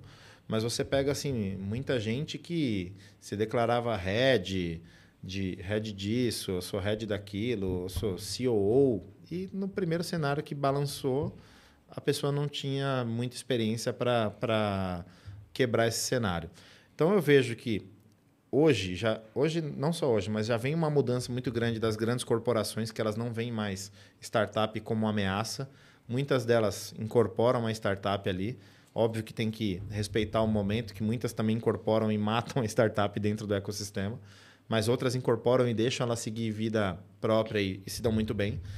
E eu vejo que o mercado, assim, cada vez mais digital, cada vez mais conectado e essa molecada, né, essa geração de 20 e poucos anos, eles também têm que entrar nessa jogada, né? Porque eu vejo que tá num cenário de pedir muita transformação, mas não são eles que estão provocando essa transformação, né? É um pessoal mais velho, de na casa dos 30 para cima. Uhum. Então eu imagino muito que num cenário muito curto, estou te dizendo aqui algo que eu acredito que de 3 a 5 anos a gente vai ter uma conexão muito forte já de modelos internacionais, seja do Open Finance, seja de pagamento transfronteiriço.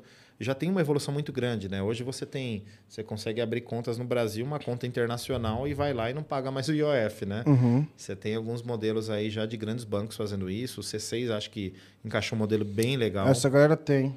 Né? Eu tenho nesses aí, mas eu tô usando muito da Wise, aí não tem jeito. É, então, o, o- Assim, eu já usei, eu, eu até fiz, eu fui pra fora no passado e aí eu vi que tava todo mundo com a conta global. Mudou, assim. foi- aí eu até fiz e tal. Mas ainda assim, por preço, a diferença pra, pra Wise ainda era significativa. Sim, então, mas você já tem produtos nessa linha. né? Você pega os Estados Unidos, lá tem o, o, o Chase, né, que é dos acionistas lá do via JP Morgan do C6, você consegue sacar dinheiro nas agências dele. Sim. Então, Reino Unido também tem um processo bem bacana. Mas eu vejo também o seguinte, né? Você ainda tem um, é, muitos mercados usando diversos meios de pagamento. Por exemplo, o, o cartão de crédito está começando um parcelamento na Europa. Né? Então, tende, eu acho que o cartão plástico ele tende a diminuir bastante, mas não o cartão embarcado nas carteiras digitais. Você, é, você viu, não sei se você chegou a ver dados do Super Bowl, o último Super Bowl. Foi, foram um número absurdo de compras via, Eu só a via Rihanna a cantando. carteira digital da Apple e muitos via o Apple Watch. A pessoa comprava lá, passava o relógio na catraca e está liberado. Então, esses cartões embarcados dentro das wallets, eu acho que ele tem vida longa. E agora, com esse processo da, da Bex aqui, de, que eles arquitetaram lá a liquidação em D0, ele passa a ser um competidor forte de outros meios de pagamento, até do Pix. Legal, né? legal. E, cara, tem muita possibilidade, assim. Acho que vai. É, é um mercado que eu acho muito louco, assim. E vai continuar tendo muita oportunidade. Acho que vai ser bem legal, assim, de acompanhar. É, e como é que você tem. é, Pô, não tô querendo que tu fale nada de Let's Open, não. Mas eu quero saber, assim. Como é que você se atualiza, vê essas outras coisas diferentes, participa de, de fóruns para saber do que tá rolando lá fora? Como é que você faz para para se informar e para entender das coisas que têm acontecido? Então, tem alguns portais que eu acho que é importante você pegar um canal de confiança, né? Então, assim, sobre os Estados Unidos, eu acho que o canal é direto, que é o do próprio Federal Reserve. Aham. Então, tem lá uma página lá que é do, do FedNow. E se você... é, eles permitem um membro por empresa, né? Então, você, ele pega o teu... O, a sua, o seu domínio, né? O arroba Let's Open lá e fala, pô, se já tem um aqui, não pode outro. É um canal importantíssimo e com diversos documentos para serem baixados, diversas coisas. Quando se fala de Reino Unido, além das, da, da empresa lá que eu falo bastante lá do pessoal, tem muitos canais e matérias fazendo coisas sérias. Óbvio, né? Não é qualquer blog que você vai achar coisa muito séria. E modelo europeu tem um. Você pega a própria Swift, produz uns materiais bem bacanas. A Visa e a Mastercard que se reposicionaram para mim de uma forma muito bacana. Hoje eles não são mais bandeira, né? São soluções de pagamento e de liquidação. Então esses caras também produzem bastante estudo. Tem a Mastercard Academy que produz materiais muito legais. Então tem esses fóruns aqui que eu acho que dá para você confiar bastante na qualidade que vem. E olhando um pouco para a América do Sul, é importante entender o cenário econômico, né? Não é simplesmente olhar o produto e falar, ah, o produto brasileiro cabe na América do Sul, porque ah, na Europa não, mas aqui cabe. Nem tanto, né? Você tem, acho que ah, na Europa você tem muitos países que são um pouco mais parecidos com modelos de, de financeiro. Aqui na América do Sul cada um é de um jeito Sim, sim. né? Eu não sei se você chegou a, a ver as matérias que saíram falando que Brasil, China, o BRICS, né? Tava olhando para uma moeda comum e não Porra, tem nada a ver. Ah, na moral, eu nem clico, cara. De coração, assim. cara. Nada a ver com Eu nem aquilo. clico, mano. Tipo. Primeiro, é uma coisa que pra mim tá muito longe. Segundo, mesmo que fosse verdade, irmão, enquanto não acontecer. Eu, assim, isso afeta zero o meu dia. Eu não consigo me relacionar diretamente. Eu tenho zero influência. Não existe um fórum onde eu vou lá dar. Onde eu consigo, de alguma maneira, contribuir com a discussão. E aí tem hora que eu vejo uns assuntos tão fora que eu falo, pô, cara, eu não vou puxar mais isso pra ocupar minha cabeça. Porra, o que que vai ser, mano? Se fizerem um, um token entre todo mundo, ou a moeda. Beleza, a moeda e tal. Falei, cara. Deixa eu amadurecer, não vou ficar. Porque assim, eu vejo muita notícia toda semana. E um dos fatos de eu querer passar a newsletter para ser. Ela começou como diária. De eu querer passá-la para ser semanal era para falar assim, galera, você não precisa se esgoelar de ver coisa todo dia, porque senão você vai criar uma pressão para consumir conteúdo na tua cabeça que não é saudável assim. Então dá para você ver uma vez por semana, você bate o olho, eu te botei vários links ali, você só olha, vê se tem interesse ou não e acabou, cara. Tipo assim, você não deveria ter que consumir mais do que algumas histórias na semana, assim, você não precisa ver todas. E eu fico com a sensação às vezes de que é, a gente precisa vender jornal, né? Precisa vender, Sim. notícia, vender clique. Então, vamos embora. É, no, no nosso grupo lá mesmo, lá do, do, do Open Finance, ali a gente viu que ela teve um teor até político, até, né? De, Sim. de um acordo que supostamente estava acontecendo entre Brasil e China, que era para desintermediar o dólar, já falaram, não, é moeda comum. E não tem nada a ver. Não, mas quando é, eu- quando é assim, eu já, tô até, já dou até uma zoada, assim. Eu falei, mano, não me informaram não, cara. Eu não tô... eu não- Alguém perguntou, ah, procede? Vai ter? Eu falei, pô, mano, não, não- ninguém me avisou, cara. Não sei. Não, e, e eu acho que assim, existe uma diferença ali entre você relatar o que está acontecendo e você de fato se preocupar com a comunicação, né? Se você pega um conteúdo que é muito técnico e simplesmente escreve ele com um título legal lá e joga como matéria, a maioria das pessoas que vão ler não vão entender nada. Sim. Agora, quando você se preocupa em comunicação, que é a pessoa entender o que você está falando, que é um pouco do que você faz no, no Let's Open, que você até faz algumas sátiras, brinca, coloca uns emojis lá, mas é um linguajar simples. Sim, sim. Você desburocratiza a informação que é para quem quiser entrar no mercado, quem está começando, vai entender aquilo.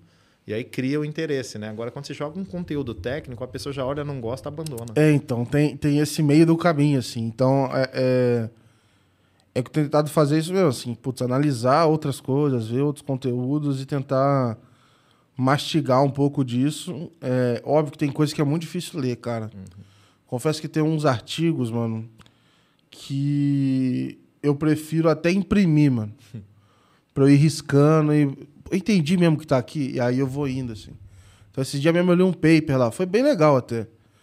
Só que, pô, o paper era gigante, assim. Eu comecei a ver, ver, ver. Eu vi o título do paper. Falei, cara, o que, que me interessa aqui?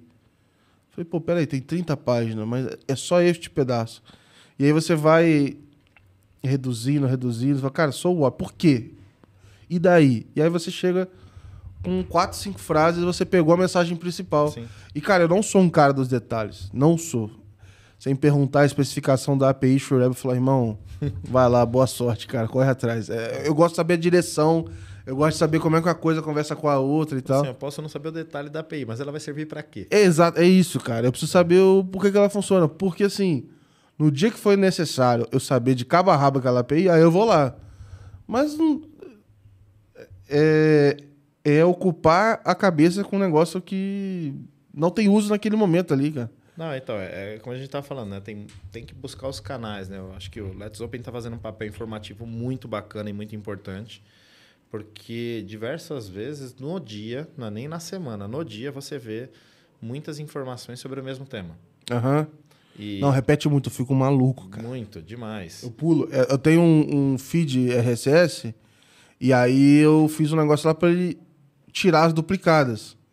Mas ele não tira, ele deixa ela de cinza claro e eu- às vezes eu vou ter um paredão só de cinza claro. E dependendo do que eu faço, eu tenho que estar sempre fazendo, porque às vezes uma notícia que eu botei nessa semana Teve um retardatário que postou na semana que vem, tá ligado? E o mesmo fato. Às vezes postou no mês seguinte, cara. É um negócio meio de louco, assim. É, é, E aí aparece lá no feed, se você não prestar atenção, você republica a Não, matéria. o próprio LinkedIn, às vezes ele publica um negócio, aí eu olho assim embaixo do, do A card data. da pessoa, aparece assim, ó, tá- semana passada. Aham, seis de... É igual hoje, alguém comentou um post meu do podcast. é, hoje nós estamos falando aqui 4 de abril.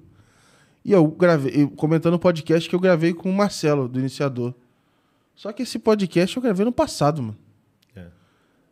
É. Não sei como é que jogou pra essa pessoa. E às vezes ele faz isso, joga lá o negócio e fala, caralho. Às vezes a pessoa se conecta com o Marcelo, depois de um. E o post subiu, É, eu, eu não, eu não pra- sei assim. Mas eu fico nessa de tentar. é, Tem semana que eu olho todo dia a notícia. Geram- eh, Geralmente me facilita a vida, que aí meu trabalho fica mais fácil. Mas tem semana que eu tô de saco cheio, você fala, assim, cara, eu não vou ver notícia a semana inteira, porque é, é isso, assim, fica te consumindo energia que você deveria gastar com outras coisas. E, às vezes nem tem tanta coisa relevante assim, cara. Né? Não é todo dia que acontece algo relevante, não. Às vezes passa a semana inteira e eu fico pensando, cara, qual vai ser a história da semana que eu vou separar? Não teve nada que me. A, a, a brincadeira do 1 de abril foi. Pô, cara não, eu gostei, eu gostei, eu gostei. do Real Quântico. Cara, mandaram o Real Quântico lá no outro grupo. Teve gente que tava acreditando, cara. Teve gente. Porra. Mas eu achei que ficou muito bom, cara. Ficou muito bom mesmo. É, muito bom. a gente tava conversando, o Melfi falou assim, que ele jogou lá no chat GPT, eh, GPT e falou assim, ó, Real Quântico. Aí ele produziu conteúdo, aí ele falou, eu perdi mais tempo formatando. Meu- Colocar o cabeçalho lá, Cara, Melfi é foda, a cara. BNT. Aí depois ele falou assim, eu vou mandar aqui pra ver. Aí quando ele mandou, o pessoal já começou a comentar, né? E- Aham. Aí a pessoa falou, pô, se não fosse sábado, eu acho que É. a pessoa ia acreditar mais e tal. Mas no outro grupo teve. Pessoal, vou falar sério. É sério isso daqui? eu acho que ele deve ter dado boas gargalhadas disso aí, cara. Foi muito Mas, bom. é, um- mas é, um, é só um jeito de falar assim, como as pessoas podem consumir informação errada de canal errado. Né? E replicar. Porque é uma matéria que você pega, você fala, nossa, cara, isso aqui é puto disruptivo. Deixa eu colocar aqui no LinkedIn que vão falar que eu tô atualizado do É, aham. tema. E não tá. Né? É, eu acho que assim, tem bastante espaço no mercado de produtos, mercado financeiro. Eu acho que tem muita coisa para criar, muita. Mas o erro que a gente não pode cometer é falar assim: nossa, real digital é a bola da vez agora, vou sair criando squad para trabalhar em cima disso.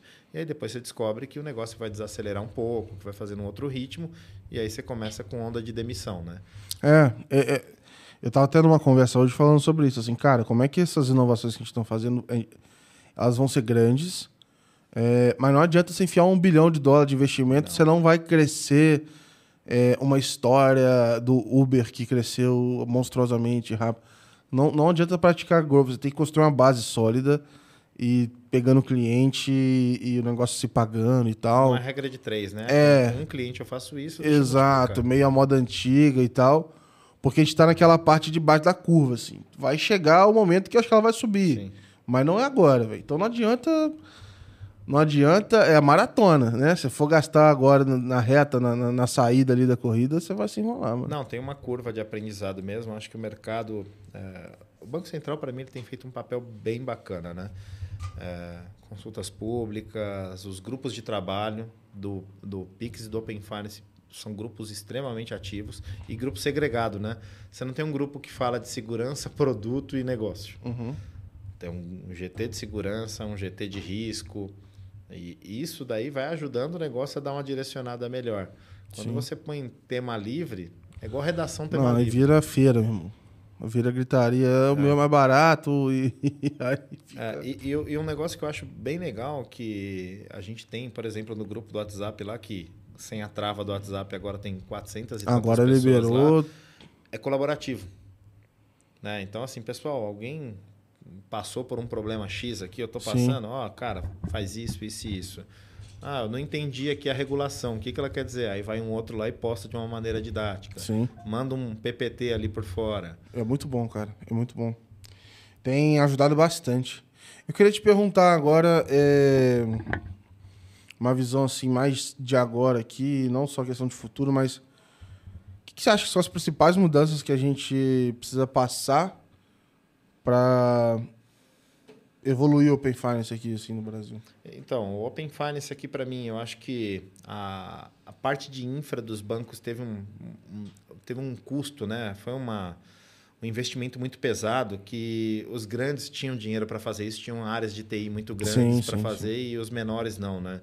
Então agora, passada aquela primeira onda de susto ali de quanto que eu vou ter que colocar de dinheiro aqui, está muito mais claro, as, as fases mais implantadas. Eu acho que a gente democratiza mais para as IFs menores.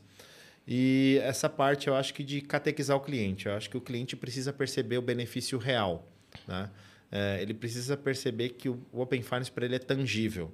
Porque senão ele é um produto muito bonito, muito legal, mas está na prateleira, o cliente não compra. Uhum. Ele precisa ser democratizado. O cliente precisa entender que é seguro, que funciona e que é bom para ele. Porque você falar que é bom para o banco, que vai conhecer mais ele, que vai fazer uma oferta melhor, é bom para o banco, não é bom Exato, ele. exato. Né? É, a, a história do é bom para quem, né? E, e, então essa parte de democratizar mais é também flexibilizar algumas regras, né? Por exemplo, não é toda fintech que tem 2 milhões lá para deixar parado para virar uma IP. Né? Sim. Né? Para virar, você tem que ter lá um capital Na social. Verdade, hoje, Quase ninguém. Quase ninguém. Ou ninguém, talvez. Né? Então você tem a figura do fiador digital ali, algumas instituições fazendo isso. E eu vejo com que para mim o principal desafio agora é essa democratização dos custos. Eu acho que come... vamos começar cada vez mais ver essa intensificação de uhum.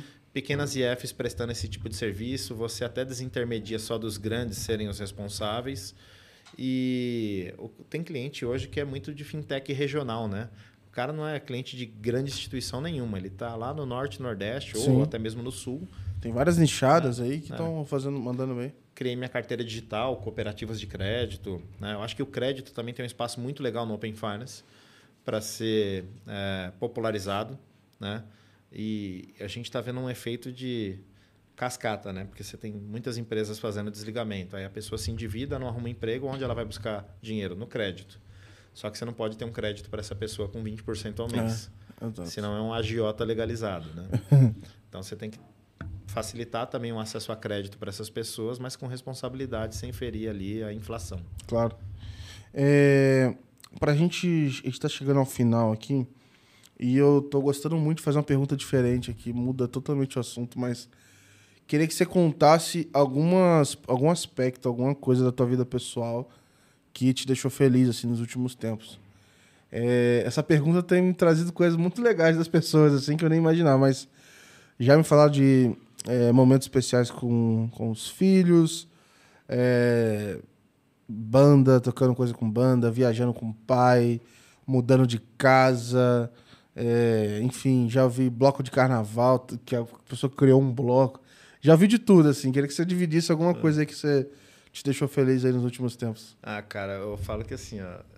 Putz, eu acho que um negócio que eu me orgulho muito, assim, eu acho que eu nasci para ser pai, cara, assim, de verdade. Puta, eu, a pequena ainda nem tanto, que tem dois anos, né? Mas a de 11 anos, meu, ah, eu sou a cobaia de maquiagem dela, cara. então, é maquiagem completa, sabe? É é, fazer os... tutorial pro, pro Instagram, para fazer um videozinho pro TikTok. Cara, depois eu te mostro uma foto, você vai ver a, as bizarrices que ela faz comigo. então, a gente tem uma conexão muito forte. Um do, eu vou te mostrar também a foto, depois se você quiser, você até posta aí, do, do longboard, do skate. A minha pequena ainda não era nascida, eu mandei fazer uma pintura personalizada como se fosse o pôr do sol. Nós, eu, ela e minha esposa andando no pôr do sol e a frase mais que o mundo, porque ela me fala assim, eu te amo mais que o mundo. Ah, que maneiro, então, cara. Então, você vê assim, a paisagem do, do longboard é, é, como se fosse a silhueta nossa, assim, com sombreada, né, com uh -huh. sol e a frase em cima. Porra, que, que, maneiro. Não, vou botar na edição isso aí, cara. Pode me mandar que a gente vai botar aqui. Que maneiro então, mesmo. Isso daí, putz, pra mim é, é, é, disparado, assim, um negócio que me deixa muito feliz. E a pequena, cara, é terrível. terrível, terrível. pra você pagar as coisas que você fez aí. É, eu falo que ela não tem que mandar pra escolinha, tem que mandar domesticar, cara. Ai, cara, obrigado por, por compartilhar, obrigado, obrigado pelo seu tempo aqui. É, foi muito legal o papo. A gente ainda vai explorar muita coisa desses assuntos aí que é, vão se desdobrar. E eu queria deixar aberto para você mandar uma mensagem final pro pessoal, é, fazer propaganda, anunciar lote, venda de carro. Fica à vontade aí para deixar seu, sua mensagem. Não, legal. Bom, obrigado pelo convite aí, obrigado a todo o time de apoio aí também. Acho que é, esse tipo de conversa é muito legal, é uma troca, né? Nunca só mão única aqui. A própria comunidade que a gente tem ali no, no, no, grupo de WhatsApp é bem colaborativa. E deixar aqui, fazendo um pouco aqui do, do lobby da empresa, né? Puta, a gente aqui da TecBan está com uma solução bem bacana de Open Finance, Open Insurance. Estamos é, estudando muito real digital, estamos ali envolvido demais ali no Lift, junto com o pessoal da Fenasbac também. E super disposto aí a ajudar as empresas, o pessoal, a ter essa troca aí para a gente construir junto o ecossistema, né? Boa. O bom é que a gente está fazendo um, o Brasil inteiro, né? A gente está construindo em mão dupla o que a gente chama do Open Finance, não é um negócio muito de cima para baixo. Exatamente, exatamente. Cara, animal, brigadão de novo pelo, pelo, pelo período, a conversa foi é, sensacional. Queria agradecer vocês que estão acompanhando a gente. Obrigado aí por acompanhar mais um episódio. E deixar o último recado que agora vocês já estão sabendo, né? É, esse podcast aqui, esse episódio, etc., ele não é de graça. E você paga ele de forma muito fácil, sem fricção. É só entrar no YouTube, botar lá, se inscrever no canal. Entra no Spotify, se inscreve no nosso canal também, compartilha na empresa, manda pro pessoal, porque, cara, o, o seu engajamento é a melhor forma de ajudar a Let's Open. Então, obrigado. Se você ainda não assina a newsletter, é só entrar lá letsopen.com.br. De graça, toda segunda-feira vai estar lá é, os fatos mais relevantes do mercado, com uma pitadinha de bom humor, para você começar a segunda mandando aquele insight maroto pro seu chefe, fazendo aquela média. Então, obrigado por acompanharem. E a gente se vê no próximo episódio. Um abraço.